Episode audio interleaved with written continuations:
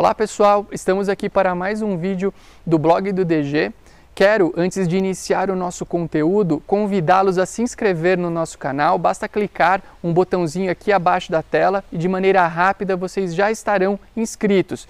Além disso, vocês receberão notificações de todos os novos vídeos e me ajudarão nesse, nesse ideal de propagar e difundir o direito notarial e registral. O tema do nosso vídeo é um tema já abordado de maneira, é, de maneira genérica em outros materiais do canal, mas eu decidi fazer um vídeo específico para falar sobre a importância dos cartórios. Muitas pessoas, munidas aí de argumentos não tão sólidos, costumam dizer que os cartórios não são necessários, que os cartórios são focos de burocracia no mau sentido da palavra e que todos viveriam bem sem os cartórios. Eu discordo. Nós vivemos em uma sociedade cercada de insegurança.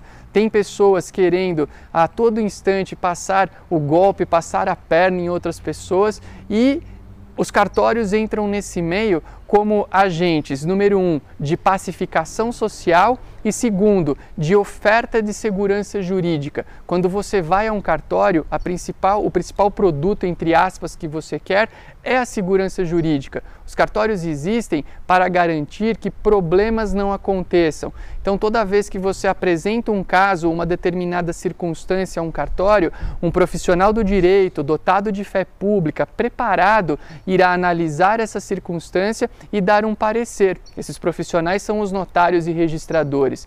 O próprio legislador reconhece essa, essa circunstância e a cada ano delega novas atribuições aos cartórios. A Lei 11441 introduziu as figuras da separação, divórcio e inventário por escritura pública. O Código de Processo Civil recente introduziu a uso capião extrajudicial. Temos a ata notarial, potente meio de prova cada vez mais divulgado na comunidade jurídica. Então pensem que todas as relações que são levadas a um cartório, elas são levadas porque o legislador acredita nessa figura e essa figura existe para dar segurança jurídica.